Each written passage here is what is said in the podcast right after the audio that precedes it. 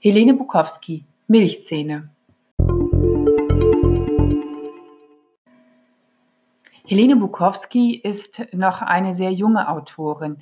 Sie ist 1993 geboren und schreibt mit Milchzähne ihren Debütroman.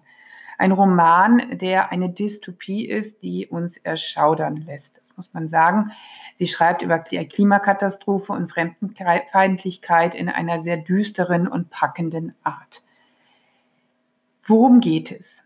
Irgendwo in einer Einöde leben ein paar Menschen. Sie wollen unter sich bleiben. Sie haben die letzte Brücke über den Fluss, der sie noch mit dem Rest der Welt verbunden hat, äh, oder auch der Fluss vielmehr, der sie mit dem Rest der Welt verbunden hat, vor Jahren gesprengt.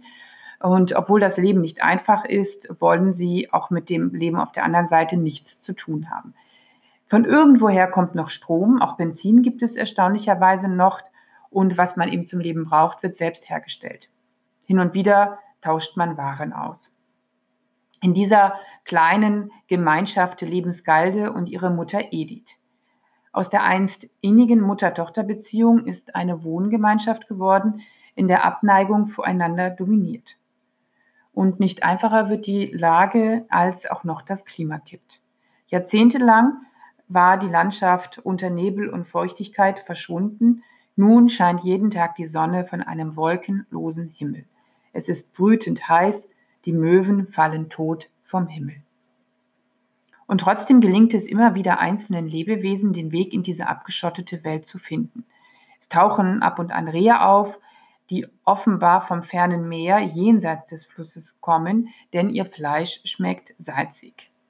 Und eines Tages steht Maises vor Skalde. Maises ist ein kleines Mädchen mit roten Haaren. Die junge Frau, Skalde, nimmt das Kind zu sich und damit nimmt das Unheil seinen Lauf. Plötzlich geschehen im Ort Dinge, für das die ängstlichen und fremdenfeindlichen Bewohner das Kind als Ursache sehen. Dem Wechselbald, wie sie es nennen, geschickt vom Teufel, um Unheil über die Menschen zu bringen. Für die kleine Gemeinschaft in Skaldes Haus wird es dadurch recht gefährlich. Denn sie und ihre Mutter, die ebenfalls eine zugelaufene sind und ist, nicht Skalde, aber die Mutter, sind im Ort nicht wohlgelitten. Und trotzdem ist das Weggehen nicht einfach. Der Fluss ist eine Grenze, die Landschaft die Heimat und was die Fremde bereithält, ist mehr als ungewiss. Skalde gelingt es dann noch ein wenig, das Unheil aufzuhalten, denn ein Wechselbalg, das muss man wissen, verliert seine Milchzähne nicht. Verliert aber meistens eines Tages die Milchzähne, dann ist klar, dass sie nicht verantwortlich ist für die seltsamen Dinge, die im Ort passieren. Dieser Debütroman ist ein beklemmender Blick auf die Natur des Menschen.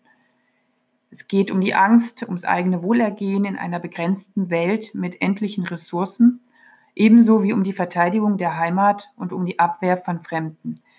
Und schließlich auch um einen Aberglauben, der durch mangelnde Bildung und fehlenden Austausch mit anderen Menschen und Kulturen hervorgekrochen kommt. Uns geht es doch gut, ist das Credo einer nicht klar umrissenen Gemeinschaft, die täglich ums Überleben auf dem kargen Land schuftet und keine Veränderung zulässt. Und Skalde, die berichtet über diese Gemeinschaft, erzählt von Brutalität, Gefühlskälte und einer unbestimmten Gefahr. Und wie sie das macht, das ist äh, schon sehr eindringlich. Also als Leser ähm, ja, ist man drin in, dieser, in diesen Figuren und in dieser Gesellschaft, die Figuren selbst, Skalde und ihre Mutter und auch das kleine Mädchen, sie krallen sich in einem fest und lassen uns erschauern. Sie, sie sind, scheinen unendlich fern und sind doch so nah. Schaut man heute auf Fremdenfeindlichkeit, vor allem auch in Regionen, in denen es diese kaum gibt. Man spürt also, Helene Bukowski legt den Finger in die Wunde. Man kann sicher über viele, in vielen Formen über die beängstigenden Wunsch allerorts schreiben nach Abschottung und Ausgrenzung. Das Erschreckende in Helene Bukowskis Roman ist, dass darüber mit einer so großen Selbstverständlichkeit berichtet wird. Dadurch kommt die Botschaft allerdings noch viel klarer hervor und auch nicht zuletzt aufgrund der Menschlichkeit einiger weniger Couragierten. Helene Bukowski, Milchzähne, Aufbauverlag Berlin 2019.